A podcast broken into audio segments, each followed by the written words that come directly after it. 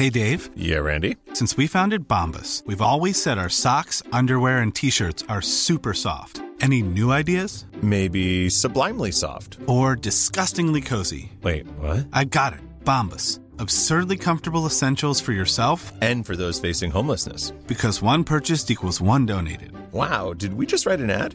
Yes. Bombas. Big comfort for everyone. Go to bombas.com slash ACAST and use code ACAST for 20% off your first purchase.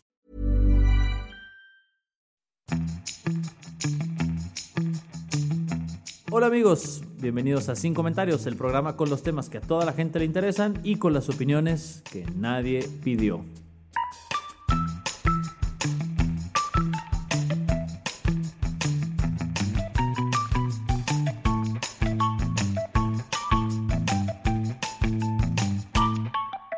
Hola amigos, bienvenidos al segundo episodio de la segunda temporada de Sin Comentarios. Como ya lo oyeron, las noticias que a todo el mundo le interesan con las opiniones que nadie pidió.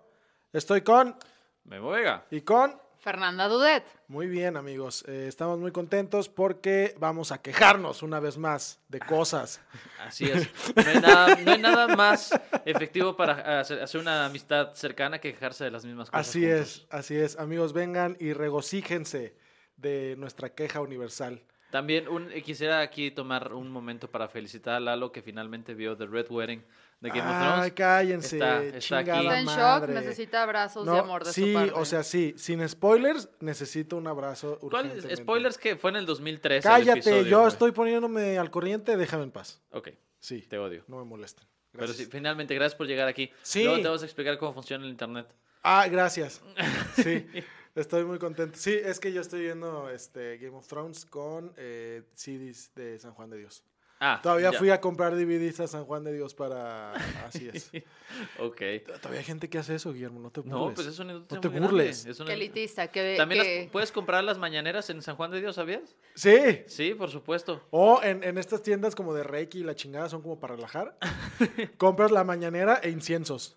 No, ya, para... Ajá. Hace muchísimas pausas López Obrador en la Por mañana. eso, te, te quemas un paquete de inciensos por mañanera. O sea, no creas que nada más el- es el incienso. Sí, yo tengo la hipótesis antes de iniciar que eh, están pasando tantas cosas en las mañaneras que para el año que entra van a tener eh, sketches e invitados musicales. Va a ser como a, las, rollo. a las 7 de la Van mañana. a tener a. Rudy, güey. Entonces, los cinco puntos de la mañanera. Estoy, estoy fielmente convencido, espérenlo próximamente. Que eh, no, es, no es una noticia de la que vamos a hablar porque es una pendejada, pero este, hay, hay una captura de pantalla de que alguien consultó el sitio de compras del gobierno federal y parece que está adjudicada una compra por dos millones de pesos para producir una, una programa del tele que se va a llamar Me Canso Ganso. No. Van a resucitar el juego de la oca. Ah, sí, algo había leído. No sé de qué se vaya a tratar. Ojalá si no es el juego de la oca, tomo la Minerva, señores. Esperemos. Entonces, en este eh, pequeño o gran grupo de, apoyo eh, que se llama Sin Comentarios, Guillermo, ¿cuál de tus frustraciones vamos a sacar primero? Ah, mira, si vamos, vamos, vamos a tratar de, de acotarlas. Limítate. Primero, eh, el tema de las refinerías, que esta semana otra vez tomó como mucha relevancia. López Obrador ya había hablado en campaña de la eh, necesidad de que tuviéramos refinerías aquí en México. Había sido hecho como uno de sus postulados más importantes. La lógica de, como aquí tenemos a Pemex, que es una potencia en términos de extraer petróleo, le parece incongruente que tuviéramos entonces que comprar gasolina en otros países, particularmente en Estados Unidos. El 22 de marzo planteó que ya estaba como más armado el proyecto de la refinería, que iba a ser con- por medio de una compañía extranjera que tuviera mucha experiencia. Hablaba él en una de las eh, gloriosas mañaneras de, exactamente, de una, una compañía que tenía experiencia de hasta 200 refinerías construidas previamente. Esa era la idea. Llega el jueves 9 de mayo y entonces da para atrás y dice como, pues ya se nos está viniendo el tiempo encima, para variar, Como en todo, como en todo. eh, ya decimos que la va a construir Pemex Chingada madre. con supervisión de la Secretaría de Trabajo. Ay, los odio Entonces, muchísimo, los odio. Vamos a tener la primera refinería con un socavón adentro, si, Qué bueno. si ese es el plan. Eh, entonces, de entrada hay un montón de cosas que la gente ha preguntado porque el plan pareciera que es un poquito inviable. Dice López Obrador que se van a requerir alrededor de 8 mil millones de dólares, Sí, señor. que va a quedar este, en, en tres años y que eh, va a estar produciendo 400 mil barriles de, de gasolina este, refinada. Perdón, Memín, ¿de dólares o de pesos? Dólares. Chingas. Son 160 mil millones de dólares. Ay, ajá. Y que va a producir más o menos como 400 mil barriles al día, ¿no? Ok. Sale eh, un este, asesor del grupo financiero Banamex a decir lo que López Obrador está planteando. Una, requeriría 12 mil millones, no 8 mil millones, y requeriría 8 años, no 3. Chingada madre. Asumiendo que fuera una empresa que tuviera experiencia.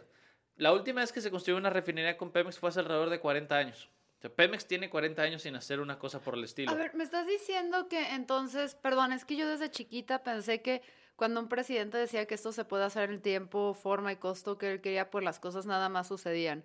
¿Me estás diciendo que hay factores externos y realidades que dicen que no es cierto? Pareciera que así es. Maldita sea. ¿Y sa- sabes qué, qué es? Estoy muy enojado, Guillermo. Ya, yo sé, yo por eso quería empezar con la de López Obrador. Yo sé que te cae gordo, yo sé que te cae Güey, gordo. es que el, el- el- pedo este es que declararon desierta la licitación Ajá. porque no la- las empresas que saben hacerlo estaban excedidas en el presupuesto porque dicen, estaba escuchando una entrevista, no me acuerdo dónde, pero decía que eh, los precios de, del- de lo que se está planteando por el observador son precios de hace más de 10 años. Bueno, es que los empezó a leer hace 10 años y hasta ahorita Y está acaba de terminando terminar, su sí. idea, Lalo. Y que no están previendo factores como la corrosión que te puede traer la humedad en dos bocas, que no están previendo cuestiones como el aumento en el precio de los aceros y los aluminios por los aranceles que impuso Donald Trump para ese tipo de cuestiones, y que entonces están usando un presupuesto que ya no es viable. Y por eso las empresas que sí le saben no pudieron ganar la licitación porque no hay manera de que con esa lana se pueda hacer tal y como lo dices este, tú con el tema del... Y del pregunta, ¿y por qué no este? le hacen como las agencias de publicidad, que es a, a lo que dices, que me dedicaba antes de seguir la gloriosa carrera de podcaster y youtuber con ustedes? Muy fructífera, por cierto. Este, ¿Por qué no le hacen como las agencias que siempre dicen, ay, ¿cómo? O sea, cuesta 12, ¿la quieres a 8? La hacemos en 8, tres meses, tres meses. Y a la hora de la hora la arrancan y pues no, o sea, te termina haciendo lo, todo el dinero que realmente ibas a gastar y el doble del tiempo porque no lo planearon. ¿Por qué no le hacen nada más así? Acaba Fer de, de desnudar el- la corrupción en las agencias, todas las agencias de publicidad. Ahorita hay gente gritando, escuchando, de, no, nos descubrieron y aventándose por la ventana. Incen- Sí, hay un becario paniqueado. Sí, sí, sí, Eh, ¿Y sabes qué? ¿Cuál? Ay, es que sí. esto- A ver, a ver, ¿qué vas a decir? Digo, creo que realmente, eh, pues a final de cuentas, si estás te planteando contratar a una empresa seria para una chamba de ese estilo, estaría difícil hacer eso, pero ten por seguro que es lo que va a pasar con Pemex. Que Pemex dijo, ah, sí, tres años, och- ocho mil millones de pesos, van a pasar a tres años y se van a haber gastado los ocho mil millones de pesos en, en flyers. En chetos. En, en trípticos. En cola loca. Hicimos trípticos a color y que los pusimos y los pegamos fotos con cola loca para poder explicarle a la gente. Oiga, señor, esta tubería se está despegando. Ponle con la loca. Ajá. Pero necesitamos. Pega de locura. Necesitamos soldar lo que es más barata, la cola loca, te estoy diciendo. Ah, Sí, chingada es lo que va a madre. pasar, porque entonces tú estás asumiendo que necesitas una empresa que sea increíblemente eficiente con sus recursos, como Pemex. ¿no? o sea, si una empresa ahorra, es ¿Me estás Pemex. diciendo que Pemex no cuida sus recursos? Nah. Imagínate. Entonces, ahí les va entonces la combinación. Están poniendo un presupuesto irreal con Sí. una empresa incapaz para un tiempo inviable. ¿Qué es lo que va a pasar? Sin comentarios. Ah, pues- deberían, de- la- ¿Nos la pudieron haber comisionado nosotros? Perfecto. Hubiéramos- A ver, si nosotros hubiéramos construido la refinería que hubieran hecho. ¿Qué hubieras hecho tú primero, Fer, para construir una refinería? Averiguar qué hace una refinería exactamente. Eso hubiera sido mi primer punto. Así una guía en Wikipedia, cómo construir una refinería. Muy bien. Lalo. Yo, yo habría contratado gente muy elegante, Guillermo, por aquello de la refinación. ¡Eh, qué tal! ¡Eh, qué tal! Chiste de papá, Te hubieras gracias. puesto una escuela, aquí la Me- refinería Eduardo Flores, la refinería Don Bosco, donde le enseñamos cuál es el tenedor de la ensalada. Gracias, amigos. Estoy todos los viernes en mi casa de show. Este- Yo hubiera puesto un edificio de departamentos para que lo hubiera construido el Infonavit y luego nada más agarras una parte y ahí pones la- la- el proceso de refinería en medio. para que se pague, que toda la gente compre departamentos alrededor y sean ellos quienes paguen el proyecto. Ay, güey. ¿Y sabes qué es lo que más me emputa, Guillermo? Que todos estos proyectos que dijimos son más viables que el de López Obrador. Sí, sí. Este, perdón por las malas palabras, este, gente que Sí, nos normalmente ese es mi asunto, Sí, Lalo, por perdón. favor. Ajá. Pero me reemputa Ah. que López Obrador, que López Obrador diga, hablando de este tema, que él no va a construir ninguna obra de infraestructura que él no pueda acabar. Claro. Chingada madre, ¿estás viendo por el país o no? No, ajá. O sea, Ahora yo también si estoy enojada, ¿eh, Memo? Explícame eso. ¿Por qué estás enojada? ¿Tienes ¿Por qué un problema es eso? que viene porque desde... Ah, porque tengo problemas con los políticos que no tienen una visión más allá de su gobierno y no entienden que si realmente queremos cambiar la situación en este país no va a ser en seis años, o sea, no va a ser proyectitos de seis años, son proyectos que tienes que tú empezar y saber y estar consciente que el que los va a terminar y se va a colgar las medallas va a ser el que Es sigue después más. de ti. O sea, gente que realmente esté comprometida en México. ¡Chingada madre! Sigue. Como, como lo que pasó aquí con el- la línea 3 del tren Como ligero. lo que ha pasado en Jalisco, punto. con Sí, muchas obras. Con todo. Y, y ese es el tema, el de co- colgarse la medalla. Güey, si la refinería va a durar siete años en construirse y estar en, en óptimas condiciones. Tengo una solución. ¿Cuál? Tengo una solución. ¿Cuál? Que, mira, AMLO, escúchame, porque yo sé que escuchas todas las mañanas. este que hagan la refinería con el rostro de AMLO. Así no importa cuándo la terminen, sea su rostro, que tenga un busto. Estaría perrísimo, porque sabes que podrías hacer que entrara el petróleo crudo por la boca y salía los barriles por la nariz. Hay, hay un, hay un tema, hay- un tema legal, está prohibido por ley. No Pero- puedes poner el nombre del presidente. pero mira- el Pero la cara, no le pongas el nombre, No, nada más. cara. Nadie se va a dar cuenta, nadie se va a dar cuenta. O sea, tú nada vas a ir, ¿qué, qué, es- qué clase de cabeza olmeca es esa? Yo, eso es, y ya, ahí tienes tu mérito y nosotros tenemos la refinería que merecemos. Ahora, fíjense, creo que hay- además hay un asunto que es importante y que me parece como lo más relevante de esto. No solo que López Obrador esté planteando un proyecto que no tiene sentido en términos de viabilidad. eh, pensando en que pudiera tomar 3, 8, 12, 15 años, que a mí me parece que 3 años es lo que le va a tomar a López Obrador explicarles la idea a los güeyes que van a construir la refinería. eh, invertir 160 mil millones de pesos en gasolina, en producción de gasolina, justo va en contra de la tendencia mundial del el tema de la protección de recursos naturales. Se están acabando los dinosaurios muertos, muchachos. Así es, Lalo. sí, Así es como lo, reduje, lo reduje bien. No, lo redujiste muy bien. Ahorita ya la gasolina ya no es de dinosaurios, es de mayas. De- de- del 1500, del 1300, 400. Eh, sí, ya no incineran a la Eventualmente gente. llegaremos a Laura Bozo. Ese debería, ya debería ser ilegal incinerar a la gente. De Todos hecho, la- deberíamos Laura para que sea Bozo no, no puede donar sangre porque le corre petróleo. Porque Le se sale está- magna. Ya se está fosilizando. A ella, a ella le sale, ¿cómo se llama la gasolina azul? La Nova, ¿te acuerdas? Le sale Nova de las, de las venas. No, pero el medio del asunto es, el, sí, el tener como una refinería lo que va a tener, traer como beneficio es impactar en el presupuesto de la gente en el corto plazo, pero después nos vamos a meter en un problema mucho más serio, ¿no? Porque Sí. ¿qué va a pasar cuando nosotros estemos en una situación donde, ah, como ahorita, que somos completamente dependientes de, de combustible de este estilo y no le hemos invertido a, a energía renovable? Claro. Y Creo que tendría tenemos mucho- todo, tipo la, la energía solar, ¿no? O sea, es... me Aquí hay sol. Tuve la fortuna de ver, aunque sea de lejitos, en, en Marruecos uno de estos eh, rollos de las plantas de energía solar y cómo están hasta... O sea, Marruecos está más evolucionado que nosotros. Por supuesto. Es yo no lo sé único qué- que voy a decir. Yo no sé por qué te sorprende. Porque Eh, me duele mucho, Memo. Eso lo puedo entender. Entonces creo que podríamos empezar a... Ese presupuesto tendría sentido que se invirtiera, mucho más sentido que se invirtiera en un proyecto que va a generar un impacto a 30 y 40 años. Claro. No ahorita. Que, eh, por ejemplo, hay otros países del mundo, creo que en Holanda tiene la iniciativa es, antes del 2030 de acabar con todos los, los automóviles que consuman gasolina. Sí, para, sí, para 2022, según yo. And- Algo por el Una estilo. cosa por el estilo. Entonces, México debería estar avanzando en esa línea en lugar de producir una refinería. Creo que a final de cuentas el precio caro de la gasolina, que es una cosa que se ha hablado en otro momento, debería servir para subsidiar proyectos que nos acerquen a producir energías renovables. Sí, corrijo. Eh, Era este 2030, como 2030. para dentro de 10 años, Sí. sin nada que consuma combustible fósil. Claro. Fósil. Antes, antes de que hagas el cierre, Memín, dos cosas a resaltar. Eh, hay unas calificadoras que dijeron, además del grupo Banamex, que dijeron que no es viable la manera en que lo están haciendo.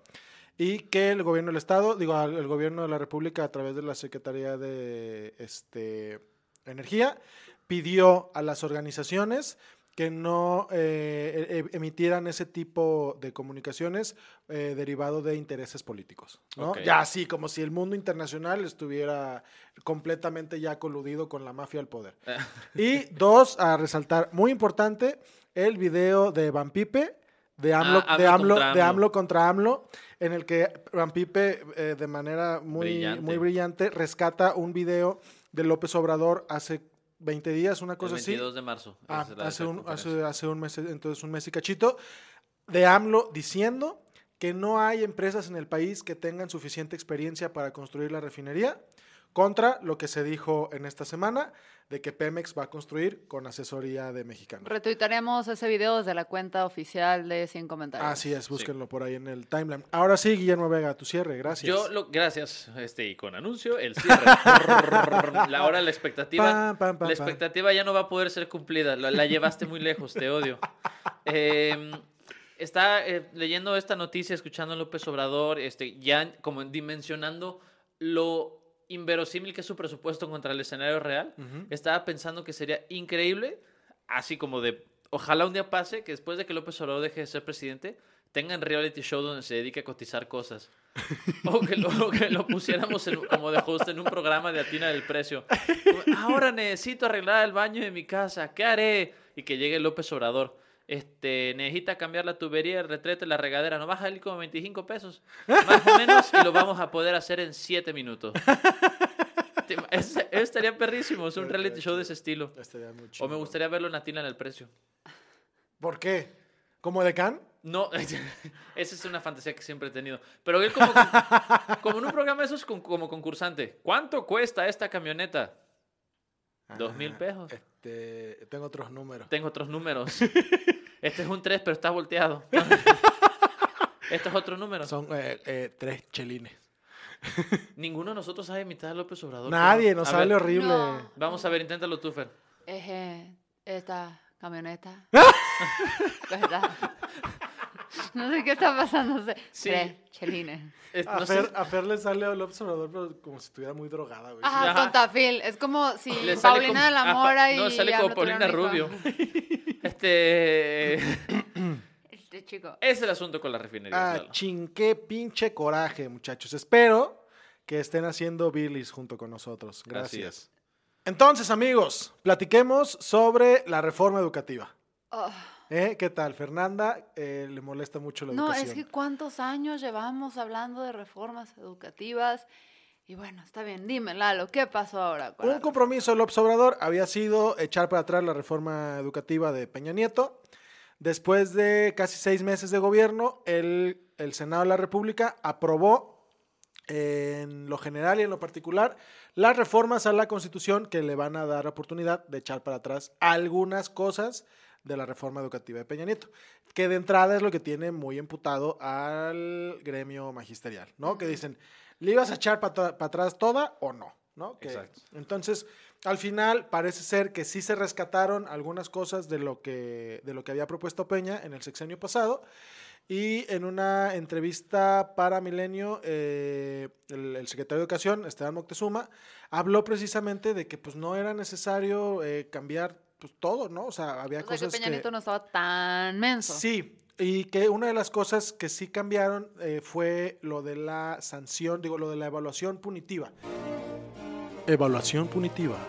Explicación Larus. La evaluación punitiva en el marco de la reforma educativa de Enrique Peña Nieto era aquella en la que de reprobar te hacía merecedor a un castigo. Esto era que cuando un maestro tenía que someterse a una evaluación para ver qué tal andaba, si no pasaba el examen, creo que eran dos o tres veces, eh, lo destituían del cargo, ¿no? Ya no podía ser maestro. Entonces cambian esta característica de la evaluación y la cambian por una eh, evaluación para simplemente ajustar eh, la capacitación de los maestros. ¿No? Porque obviamente había muchos maestros que no se pusieron al tiro y fueron destituidos de- del, del cargo para ser profesores. Pero te, o sea, ¿era para siempre o hasta que puedas volver a no, hacer el para examen? siempre. Ya después de la tercera era adiós, eh, te- como, como los gringos. Casi, Sí, como casi yo con mis revocan- exnovios. Vaya, la tercera fuera, Casi- nunca volvieron. casi. Oye, qué gran esquema de evaluación, Sí. Y este, ese es un tema. Entonces, eh, el, el problema es, bueno, no, no es un problema. La cuestión es que, de- que con esta modificación, eh, todos los maestros que habían sido destituidos pueden regresar a ocupar sus cargos. Este, porque en, en- Pero haciendo un examen que compruebe que aprendieron su lección y que estudiaron estos no creo, años. ¿eh? No creo, Efer, porque Nos van a este, regresar como el Doctor Strange regresó a todos los superhéroes en Endgame. Es, es una cosa que ¿Por tiene... qué si no la he visto y tal vez nuestra audiencia tampoco? Ay, Guillermo, no te soporto. Ahí Te le, lo, odio. lo, lo lo blipeas, Pero todo favor. memo en el programa Forever. Es cierto. Ay, bueno, ya, es tu culpa. Entonces, eh, otra cosa a destacar de la reforma educativa es que, eh, y esto no sé, no sé qué tal funcione, con relación a la, evaluación, dicen que no va a ser general, sino que la prueba que se les haga a los maestros va a variar de región en región. Y aquí la, la pregunta a hacer es, ¿qué no se supone que todos los maestros deben estar capacitados para exactamente lo mismo en todo el país? A ver, eso significa así que hay ciertas regiones donde si no los maestros no saben quiénes son los niños héroes, se les perdona. No necesariamente, a, a lo mejor, Pero ¿no? ¿en dónde? ¿Cómo que en dónde? ¿En, en, en qué región dirías, bueno, si no sabes el nombre de los niños héroes, está bien, no pasa nada? Ay, en- no iba- En, en Mazatlán, digo, en, en Sinaloa. En Sinaloa. Sí, así. ¿Para qué? Yo si creo- vas a vender camarones. ¿Dónde, ¿no? Fer? Güey. me, me- me- me omití para no decir un comentario como el de Lalo. Ajá, güey, Y yo me pedo. censuré y iba a decir no. en el norte porque no tienes que saber nada más que cómo asar la carne. ¡Órale! Muchas gracias. Fue un Amigos, placer este conocer el- las el- audiencias ajá. de Mazatlán y Monterrey. Ven por qué no somos populares. Güey, no. Yo iba a en, en- decir en que- Sinaloa se enorgullecen muchísimo de sus locales de mariscos, güey. ¿Por ¿Dónde está la afrenta? ¿Dónde está la agresión? Dímelo. Eres Dímelo. un estúpido. Este, yo creo que, yo creo que si, si tú sabes como maestro quiénes son los seis niños héroes, deberían despedirte. Sí, sí, sí, Sí, sí, lo, sabes, sí lo sabes. Como, ah, sí lo sabes, te vas a despedir porque le vas a bajar la moral a los otros. Ah, e- ese es el pedo. Es la pregunta que yo planteo. O sea, ¿por qué las pruebas, las evaluaciones a los maestros van a variar de región en región si lo que interesa de los modelos educativos es que todos los maestros enseñen lo mismo? Bien estás en Ciudad de México o estás en una tú, comunidad Los maestros en la sierra. valen madres. ¿Qué? Todo se trata de los niños, los morritos. O sea, estás en un, en un, en un país que cada vez, no en un país, en un mundo donde cada vez tienes que tener como habilidades o conocimientos más globales para poder competir. eh, no nada más de una forma local, ¿no? O sea, tienes que darle a estos chavitos, y, ojo, no estoy diciendo que, que- que los maestros van a solucionarse, que son a veces eh, situaciones rurales donde están muy abandonados, pero tienes que tratar a todos por igual y poner el estándar lo más alto posible porque tienes que darle oportunidad a estos chavitos de aprender más, de desarrollarse, de poder salir de este país donde lo que importa es saber lo mismo y seguir siendo como un país de maquila, ya sabes, de, de manita de obra de cositas y empezar a evolucionar. Entonces, no puedes decir, ah, partes del país valen madres y vamos a invertirles menos. Hasta creo que es lo contrario lo que debería suceder, invertir menos en conocimiento, ¿no? De, o menos expecta- expectativas. Y es ahí donde sí me molesta, porque estás, ahora sí, te estás metiendo directamente con el futuro de México.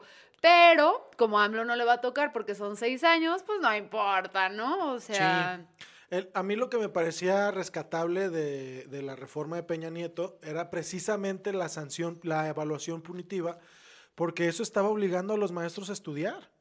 Los estaba obligando, ay cabrón, ya, ya reprobé una vez, no, pues déjame pongo al tiro porque si no, no voy a, no voy a poder seguir siendo maestros. Y esto es algo que eh, pone sobre la mesa eh, Gonzalo Oliveros cada vez que habla del tema de la evaluación punitiva, en relación a que, ok, en ciudades puedes hacer eso, puedes quitar a un maestro y poner otro. En comunidades de la sierra no, porque es un maestro que tiene siete alumnos, ocho alumnos, dos de sexto, uno de tercero y uno de primero. Y es el único maestro que está en la zona. Bueno, pues si vas a hacer un ajuste dependiendo de la región en la que estés, que tenga que ver con cómo vas a sancionar a los maestros y no con el contenido de las sanciones. Es decir, si eres un profesor de una urbe, pues entonces sí, que te, que te, que te sometan a ese tipo de, de castigos, porque pues a final de cuentas sí va a haber quien te sustituya. En, en las otras regiones, pues vamos viendo cómo le hacemos para incentivar a los maestros a que se pongan Y hay a, un a punto medio fabuloso, Lalo. A ver, ok, si antes eran los tres, tercer strike, ibas para afuera y valías madres, este, o sea, yo no digo que nos vayamos ahorita al otro extremo de reincorporarte nada más porque hubo un cambio. O sea, hay un punto medio que puede ser, puedes retomar el examen cada año. Y este ad nauseam, ¿no? O sea, las veces que sea necesaria, tomas ese examen hasta que finalmente lo pases. Sí, sí, y sí. ya, o sea, no prohibido definitivamente, pero no, ¿verdad? O sea, aquí nos vamos siempre a los Sí, extremos. porque si vas, a, si vas a ajustar algo, que se ajuste la manera de sancionar, no la manera de evaluar. Es lo que yo eh, pongo sobre la mesa, Guillermo Vega. Estoy totalmente de acuerdo, Eduardo Flores. Entonces, muchachos, a esta reforma educativa todavía le falta camino por avanzar.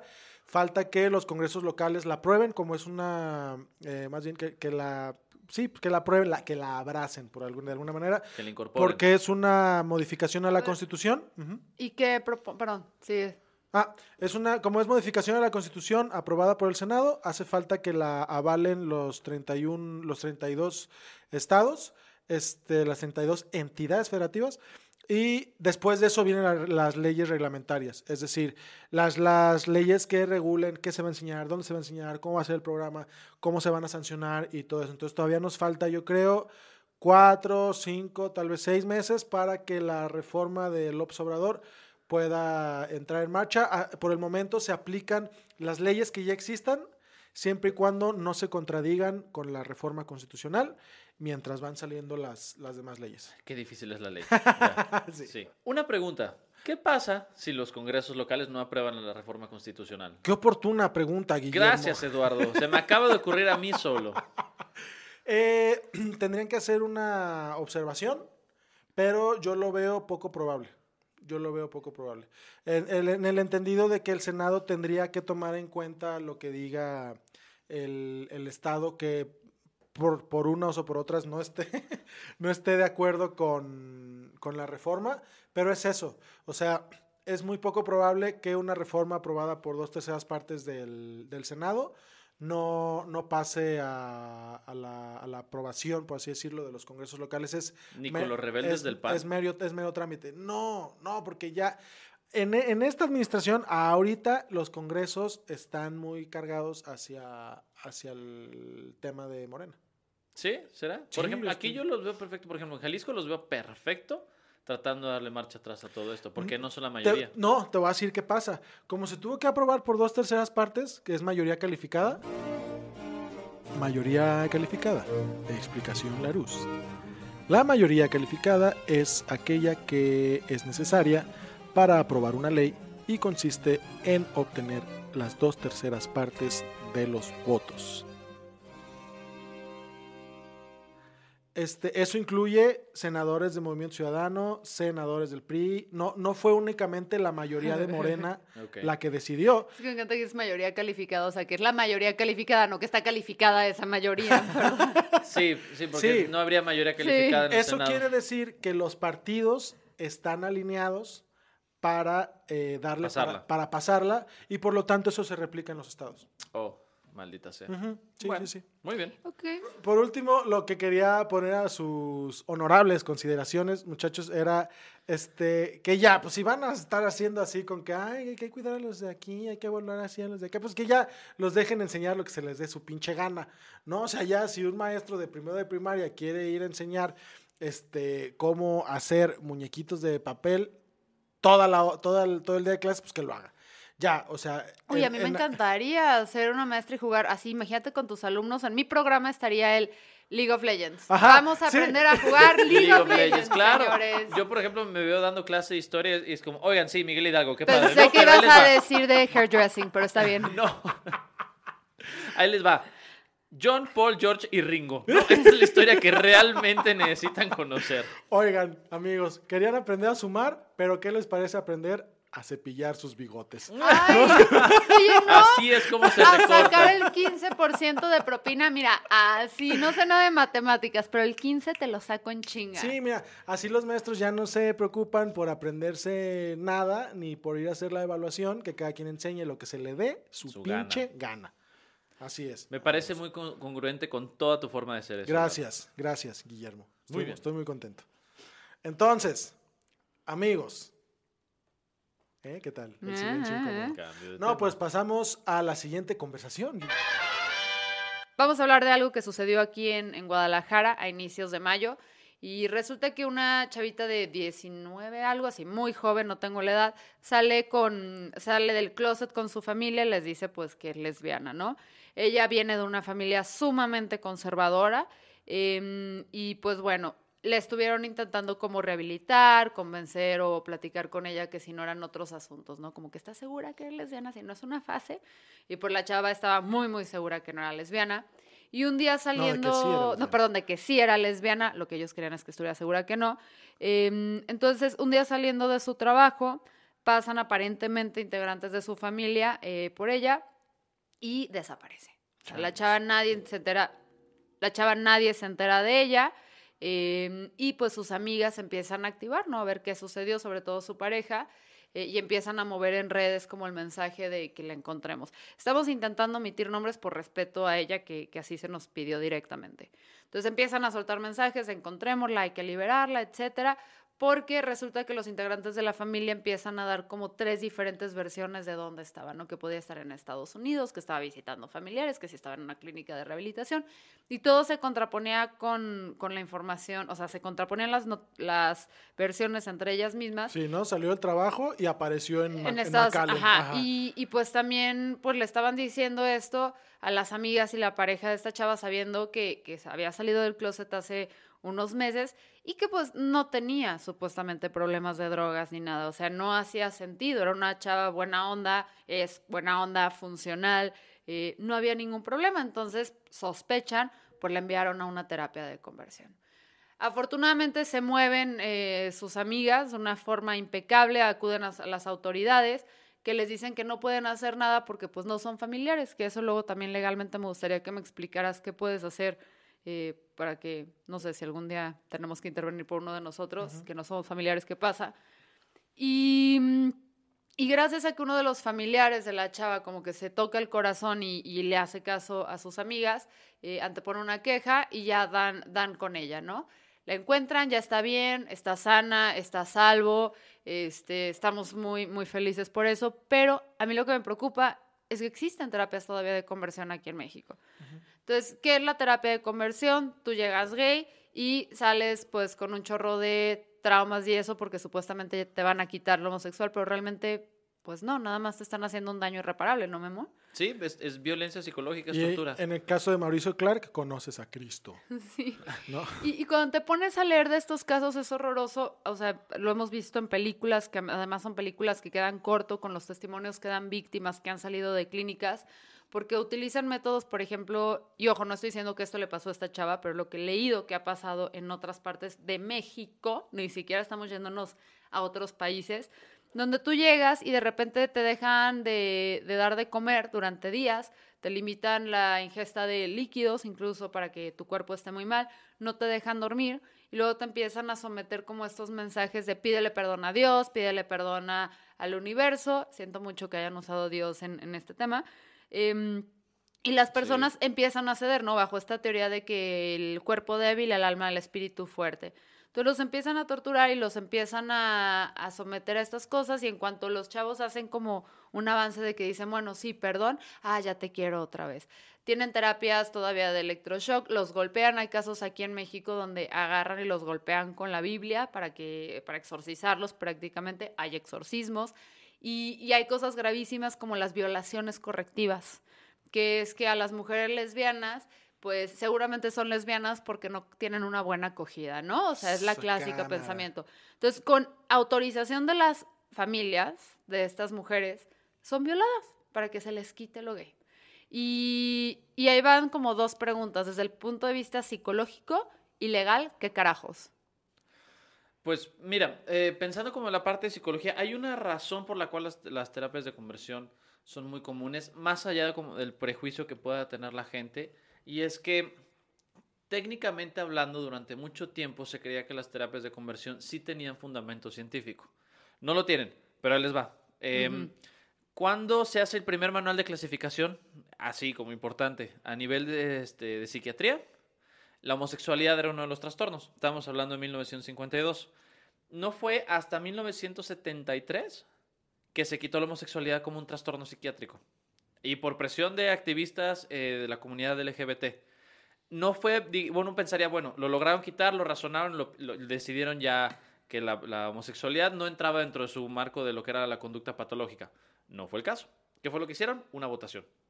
¿No? Mandaron cartas a un montón de psiquiatras Cámara. a ver quién pensaba que si era la homosexualidad un asunto normal o quién pensaba que era un trastorno. La votación fueron como 9 mil personas, a favor 5 mil y tantos y en contra 3.800 y algo.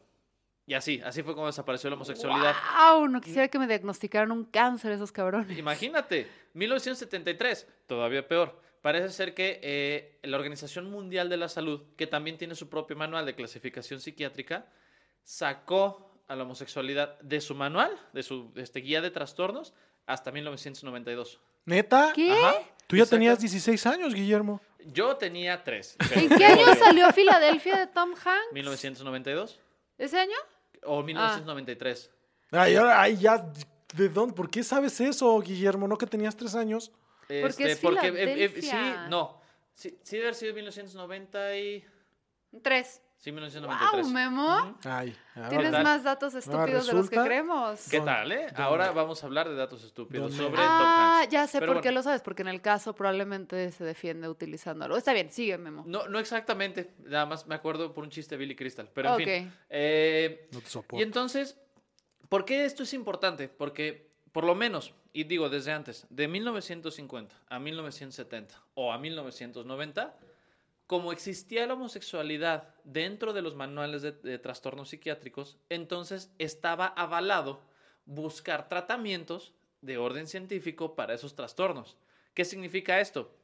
Hubo revistas indexadas eh, de editoriales que se dedican a... ¿Qué carajos es una entrevista indexada, Guillermo? Cuando le pasas un index por encima. Qué estúpido. Revista indexada. Definición Larousse.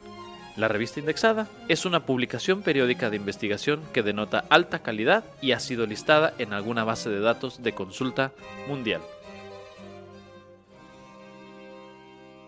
Entonces, el meollo del asunto es, durante todo este lapso, hubo investigación de corte científico que lo que buscaba era trabajar con personas, primero, que fueran homosexuales, para eliminar esta tendencia y reorientarla a lo que se consideraba comportamiento normal, que es heterosexualidad.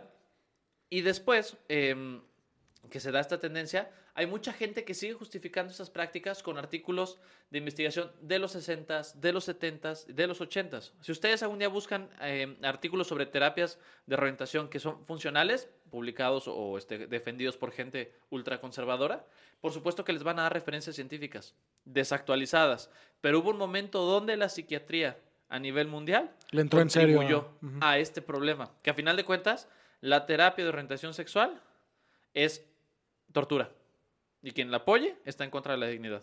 Claro, pues como si es, esto es tortura, pues por supuesto. Sí, por supuesto. Y que la- cómo funcionaba con esquemas de condicionamiento aversivo. Es decir, te pongo algo que según yo a ti te agrada y luego te aplico un estímulo desagradable para que tú asocies esa reacción con lo que te agrada. Por ejemplo, ¿qué tal? No, Piensa- no, no me hagas pensar en cosas, Sí, no, ahí te va, ahí te va. Este, piensa en eh, algo que te guste mucho.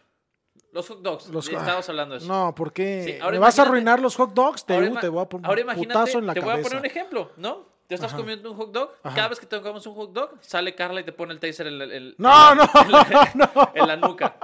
Vas a, eventualmente vas a tener miedo de comer hot dogs. No, No, ¿por qué Sí. hacen eso? No. Pero esa es la lógica. Sí, claro, Los claro, hacían- claro. Les, les daban este, algunos este, elementos químicos para hacerlos vomitar, que empezaran con crisis de ansiedad, mientras veían a lo mejor el objeto de deseo, eh, que en este caso podía ser hombre o mujer, dependiendo de quién estuvieran tratando. Y se creía como en un procedimiento de condicionamiento clásico, que era una, una estrategia científicamente validable. Yo, yo entonces estimo que si a Mauricio Clark lo sometieron a esta terapia, el elemento aversivo era su propia cara. No, lo ponían ¡El ver, espejo, no, otra vez, no! lo ponían a ver porno gay y luego un espejo. ¡Ah! Sí. Por eso se odia a sí mismo. Este, muy bien. Wow. Entonces, si les interesa saber más de este tema, estamos trabajando en un video que vamos a subir en YouTube donde Memo profundizará sobre estos puntos. ¿Sí es cierto, Memo? Sí, esa Ok. es la idea. Así sí es cierto, Memo. Ok, muchachos, este es el tema de la semana. Esta es la dinámica o la sección Lalo, así lo llamamos, en el que tenemos una noticia que nadie ha leído, pero es absurda. En esta ocasión vamos a hablar de los pobres participantes de Eden, del canal británico Channel 4. Ni se enteraron de que, la, de que la cadena había dejado de emitir el programa en el que estaban participando. Un reality show en el que 23 participantes tenían que pasar un año en una región aislada en las Highlands escocesas y así ocho meses. ¿Qué? Un portavoz de la cadena afirmó a la BBC que algunas de las imágenes que los mismos concursantes han filmado durante ese tiempo se mostrarán en los próximos meses, aunque declinó confirmar si el grupo sabía que el programa original se canceló tras los cuatro primeros No episodios. mames. Es el Truman Show. Es, es- es el Truman Show al revés. Güey, es, mi, ma- pu- mi mamá pudo haber hecho eso para deshacerse de mí, cabrón. Uy, te inscribí a un reality show. Vas a estar un año en las Filipinas y no va a haber ya. cámaras. ¿no? Allá te quedas. Es la manera en la que podríamos eliminar sin comentarios. Sí, ¿verdad? Seguimos. darle- Lo que no saben es que no existe este podcast. Ajá. Nada más es, es para sacarlos de su casa un no rato. A, a ver, ¿y qué pedo? Ocho de los 23 participantes iniciales habían regresado ya a casa en septiembre, un mes después de que el 8 de agosto del 2016 se emitiera el último capítulo. Cuando empezó la grabación no teníamos ni idea de cuáles iban a ser los resultados, ni de cómo reaccionarían las personas al aislamiento durante meses en una zona remota de las Islas Británicas. Al lanzar el programa, el canal lo describió como un experimento para observar el intento de un reducido grupo de personas para formar una comunidad autosuficiente alejada de las comodidades de la sociedad moderna. Espérense, si ese es el objetivo, esperen, si ese es el objetivo, creo que lo lograron. Sí, pero no. Claro. A ver, pero no so- es neta, no sospecharon nada cuando se fueron las pinches cámaras. O sea, ¿dónde está el equipo de grabación? Es que ellos se grababan ellos Aquí, mismos. aquí se quedan en su casa, te pueden agarrar lo que quieran de refrigerador. O si, Nosotros... o si eran uno de estos donde había un anfitrión, como aquí la isla, o sea, ¿cómo se Ajá. llama? El, el- el ¿Cómo se llama? El, que con- El que- hexatlón. El hexatlón. ¿Dónde está Alan Thatcher? ¿Por qué, por qué ya no viene, por qué ya no viene a conducir las Pero, eliminaciones? no, es que no había eliminaciones, chécate, esto, es lo peor de todo. En las cuatro horas de imágenes que se llegaron a emitir, nada más cuatro, los concursantes tenían que construir una cabaña, sacrificar animales para alimentarse y aprender los rudimentos de la agricultura. ¿Y sabes cómo descubrieron que no era cierto y por qué volvieron los ocho? Ajá.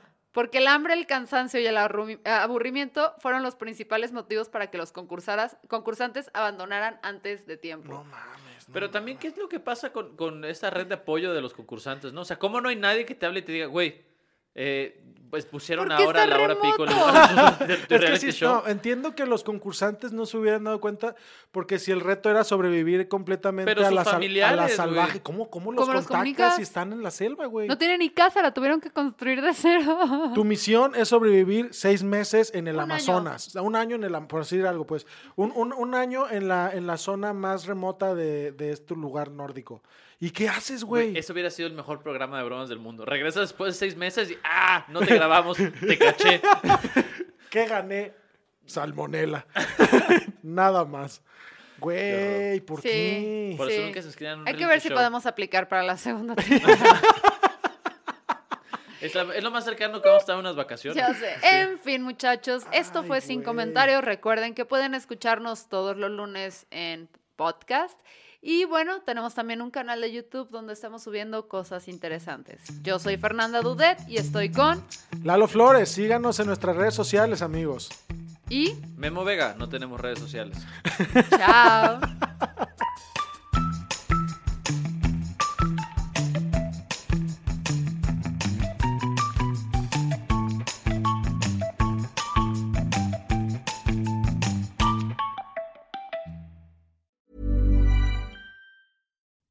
you make decisions for your company, you look for the no brainers. And if you have a lot of mailing to do, Stamps.com is the ultimate no brainer. It streamlines your processes to make your business more efficient, which makes you less busy. Mail checks, invoices, legal documents, and everything you need to keep your business running with Stamps.com.